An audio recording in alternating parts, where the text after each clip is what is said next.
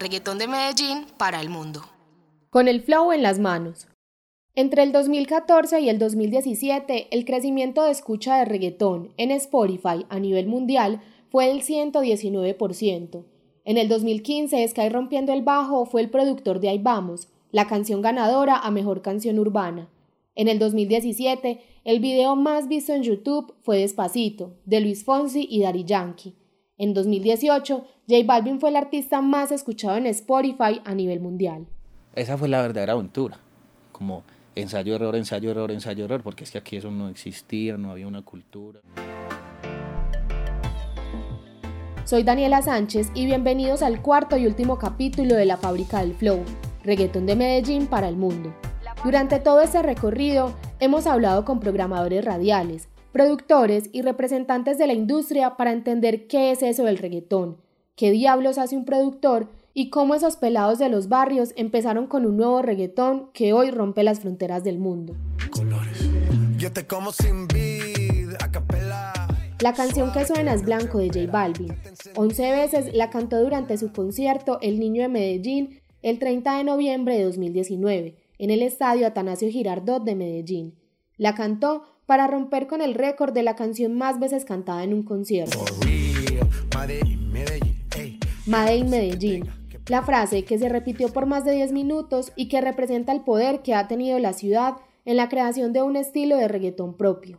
Juan Felipe Marín, el A&R de Sony, lo decía. Esa forma que tomó aquí en Medellín creo que hizo que el reggaetón rompiera muchas más fronteras que lo tuvo en un principio. La que hizo que muchos artistas vinieran a buscar a Medellín a hacer ese sonido, a buscar ese sonido. Ahora no solo en Medellín, sino en todo el mundo se escucha reggaetón y se quiere hacer reggaetón. Juanes, Shakira, Luis Fonsi, Enrique Iglesias, Ricky Martin y muchos más artistas quieren hacer parte de este negocio que está liderando la industria. El reto es ser el mejor y el reto de los productores es que esos cantantes que están llegando en la búsqueda del sonido de Medellín logren marcar la diferencia y generar números en las plataformas de streaming.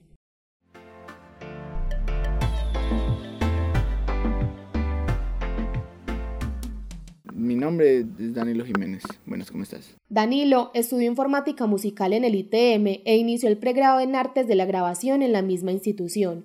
Se ha dedicado a los procesos de ingeniería y ahora su carrera se enfoca en la producción de los géneros urbano y urbano con pop. Uno no empieza en la producción como queriendo producir, sino que cuando em empezás a tocar un instrumento y empezás como a crear o a, o a como si tal a componer, estás produciendo. Comenzó siendo guitarrista de una banda de rock en Guatapé, un municipio a dos horas de Medellín. Para él, comparado con otros productores, fue más sencillo. Tenía guitarra, conocimientos musicales y un computador con buena conexión a Internet. Danilo se encerraba día y noche a buscar métodos de composición, de grabación, de mezcla, a escuchar sus grupos favoritos y mirar quién estaba sentado detrás de la grabación. Lo primero que compré fue una interfaz pequeñita o sea, un convertido, una interfaz de, de, audio para poder lo que tenías, los instrumentos, los micrófonos, conectarlos y poderlos grabar eh, en digital en un computador. Esa fue la primera compra. Después de ver cómo lo hacían eh, a mayor escala en los estudios que, que estábamos grabando. En, en, internet está todo. O sea, internet está todo. Hay mucha gente hay muchos canales muy buenos. Ahora en estos momentos hay más información más correcta. Antes había información muy empírica e información muy dispersa de muchas cosas. En un principio no pude estudiar música, pues aún en pleno siglo XXI, estudiar un arte es dedicar tu vida al fracaso, o eso era lo que le decían sus padres. Entonces lo de la música lo hacía en los ratos en los que debía estar estudiando para los parciales de la ingeniería de sistemas que estaba cursando. En cuarto semestre se cansó y empezó a estudiar informática musical. Cuando Danilo entró, ya sabía todo lo que los profes le estaban enseñando, y a clase llegaba con preguntas que ni ellos mismos sabían cómo responderle. O sea, la universidad puede servir para un culo, puede servir para mucho. Así, así funciona.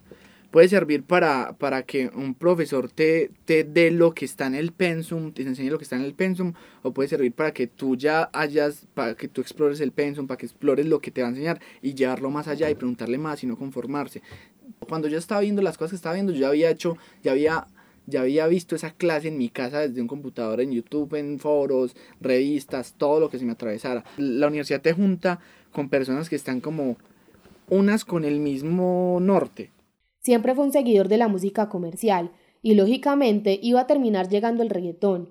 Sus referentes fueron Piso 21, Pasabordo y Cali el Dandy, y con ellos en su cabeza comenzó a hacer una fusión del pop y el urbano hasta empaparse del reggaetón empezó, empezó a ser como, como que empezamos a hacer pop, como con una vuelta ahí como urbana y veíamos lo que hacían estos panas y como que, uy, está como interesante, intentémoslo, intentémoslo meter. Entonces más o menos para allá el 2014, eh, a mediados de los años, empezó, ya, ya, ya yo me había como interesado en, poder hacer esa fusión, como mirar lo que nosotros hacíamos o lo que a mí me gustaba con las guitarras y elementos acústicos para fusionarlo con lo urbano.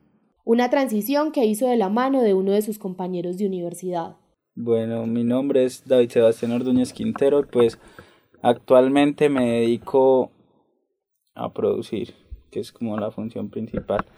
Yo hago más que todo toda la parte creativa, todo lo que es componer, todo lo que es crear la música, hacer síntesis, programar, todas esas cosas. Sebastián se vino del Huila a estudiar informática musical en el ITM, donde conoció a Danilo y con quien empezó a meterle duro al cuento de la producción. Ya sabemos que en el reggaetón todo funciona mejor en equipo. Fueron un buen complemento. Danilo sabía toda la parte técnica y Sebastián era la parte creativa. Entonces fue como que la unión de, de ver yo qué era lo que él hacía y también el ver lo que yo hacía y juntarnos, porque en ese tiempo yo solamente mientras estudiaba trabajaba tocando en orquestas de salsa y en la red y en todas esas huevonadas. Entonces más que todo yo era músico y creaba y me gustaba componer y todas esas maricas, entonces no sabía qué era lo que estaba estudiando. Cuenta Sebastián que trabajar de la mano de Danilo, que tenía otros conocimientos, les permitió a los dos entender fácilmente la industria y enamorarse de la producción.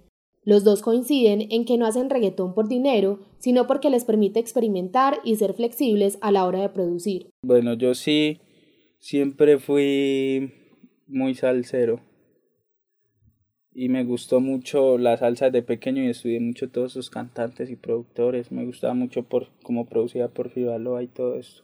Y el reggaetón también me gusta porque, porque Medellín, o sea, Medellín me abrió las puertas de, del reggaetón. Aquí fue donde yo vine a, aprender lo que es el sabor del reggaetón, lo que es un perreo, todo esto.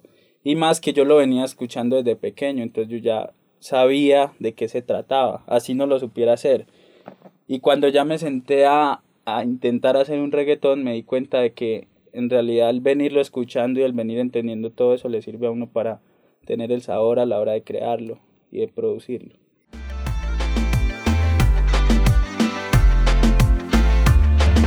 Fábrica del flow, reggaetón de Medellín para el mundo. Con el flow en las manos. Este es el último capítulo de la fábrica del flow, reggaetón de Medellín para el mundo, y estamos dándole una mirada al reggaetón de ahora, al sonido que creó Medellín y que hoy tiene bailando al mundo. Estamos con Sherman y Fine, o sea, Danilo y Sebastián, quienes hace cuatro años, durante día y noche, siguen moldeando el reggaetón de Medellín, siguen trabajando por mantener la esencia de la ciudad. Nosotros no empezamos a hacer reggaetón por plata, nosotros no, no empezamos a hacer reggaetón por moda, nosotros empezamos a fusionar eso porque nos gustaba. Diferente a todos los rockeros que ahora es que, uy, marica, lo que está dando plata ahora es el reggaetón. Yo conozco un montón de gente que está haciendo rock o está haciendo música para Netflix un montón de vueltas y está haciendo un montón de plata. No, pues sí me entiendes, algo materialista. Nosotros hacíamos la música porque yo la escuchaba y me paraban los pelos y me parecía durísima. Y yo, qué chimba esto, y vamos a hacer esto porque en serio nos gustaba. Siempre a, ha sido el amor a, todo, a toda esta vuelta. Siempre ha sido el amor, ha sido desinteresado y y ha, y ha sido entregar la vuelta y, le apostamos a, mm, a, a, que la esencia de nosotros, este pana, la esencia de él también es muy popero, salsero, eh, música tropical y todas las cosas. Nosotros le apostamos y, nuestro diferencia, diferencial de, lo, de las otras personas es que nosotros agregamos más musicalidad, más instrumentos acústicos. Muchos aún consideran que el género es sencillo porque se continúa haciendo con la misma base rítmica y porque no hay una gran variación de acordes. Siguen pensando que hacerlo es solo descargar una librería de batería y agregar dos efectos. Pero si fuera tan sencillo, sería fácil hacer un palo, como se le llama a las canciones que son éxito. ¿No creen? Todo tiene, todo tiene su mismo nivel de complejidad. Si yo me siento a hacer una salsa, una popular, una banda, un reggaetón, todos tienen su mismo nivel de complejidad. Hay veces creo que el reggaetón es un poquito más difícil por lo que dicen. Eh, la gente piensa que al ser más sencilla es más fácil de hacer y no. Es mucho más complejo sacar cosas diferentes y no caer en la monotonía de lo que todo el mundo hace, porque el reggaetón tiende a ser muy monótono. Entonces el reto está en no hacer lo mismo. El, el, el género urbano, lo más complejo es la creatividad para hacer que no sea monótono. Porque es que en el pop, en el pop vos podés encontrar una balada de, de Camila con, con 15 acordes. Y es son arreglos súper bonitos, súper, súper, súper, súper bonitos. Y hace que la música sea como más dinámica, que tenga como más sensaciones. El reggaetón es, entre comillas, la armonía es muy simple. Y eso me, me hace, me hace me hace ver lo que es más complejo ser que no sea monótono, porque hay reggaetones de dos acordes. Hoy el reggaetón está más vigente que nunca. Es verdad que cada vez surgen más fusiones, surgen nuevos subgéneros y que la esencia puertorriqueña ya es casi nula.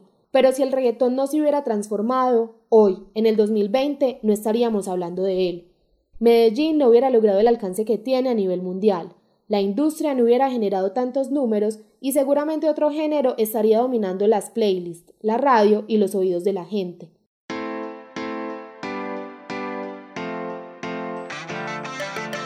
¿Qué es el reggaetón? El reggaetón es música comercial que más o menos dura tres minutos, que tiene todos estos elementos pues va a sonar súper bizarro, pero ahora el reggaetón es todo.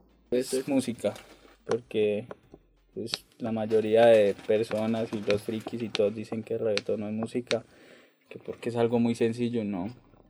Para mí el reggaetón es música y es y en este momento es todo. ¿Qué pasará en unos años con el reggaetón? Entonces el reggaetón está mutando y, y tiene una dinámica. Ahora, las emisoras que programan reggaetón, ese es su problema porque en el momento de programar un segmento tan difícil como ha sido el rock, por lo menos hubo un estudio detrás de. Aquí lo que ha habido es estómago, olfato. Pues poco probable en el corto plazo, sí. Muy poco probable. En el corto plazo la veo súper poco probable. En largo plazo no es que se muera, sino que ya va a estar más abierta. Ya va más países y más gente va a estar metida haciendo esta música. Pero lo loco es que no es solo en Medellín. O sea, es en todo el mundo que el reggaetón está como adueñándose ahí de todo. En Europa, Estados Unidos, Asia, en todo el mundo. Entonces pues es una cosa generacional, no sé. Esto fue todo. Gracias por hacer parte de este viaje. Aquí termina la fábrica del flow, reggaetón de Medellín para el mundo. Agradecimientos a Danilo Jiménez y Sebastián Quintero, este capítulo contó con la asesoría de Alejandro González Ochoa. El cabezote y los pisadores son pistas originales de Mauro Ríos y Ale de Chica. Soy Daniela Sánchez y nos escuchamos pronto. Chao. La fábrica del flow.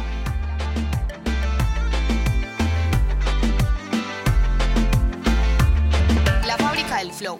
Reggaetón de Medellín para el mundo.